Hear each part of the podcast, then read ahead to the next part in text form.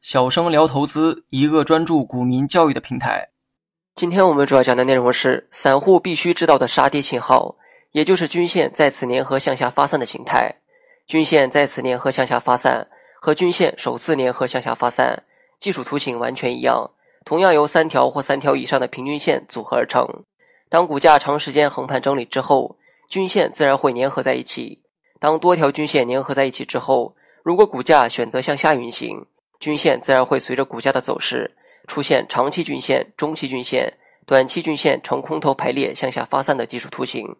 大三线粘合向下发散，在股价实际走势中很少出现，大三线粘合的机会并不多，所以大三线再次粘合向下发散的形态，在股价实际走势中更为少见。因此，均线技术图形中所说的均线再次粘合向下发散的形态，通常指的是由五日均线、十日均线。二十日均线这小三线组合而成的均线再次粘合向下发散的走势，均线可以认为是投资者的平均持股成本。当多条均线粘合在一起时，表示在一段时期内介入的投资者平均持股成本几乎在同一价位。若均线粘合之后股价向下突破，均线也会出现空头排列向下发散的走势。由于均线粘合向下发散初期对股价有筑跌的作用，所以均线粘合向下发散。属于典型的技术分析做空信号。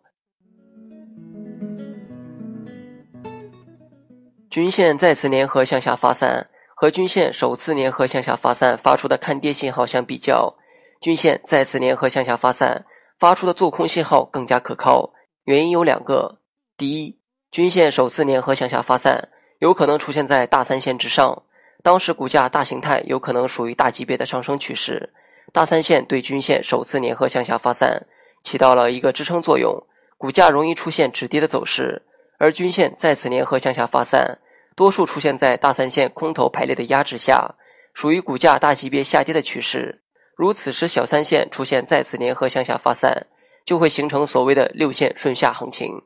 第二，均线再次粘合向下发散，出现的时间比首次粘合向下发散出现的晚，同时位置比首次粘合向下的形态低。表示均线再次粘合向下发散发出的做空信号，是对首次粘合向下发散发出的做空信号的一个确认，更坚定的趋势已经转换为大级别的下降趋势，因此后市惯性下跌的概率更大。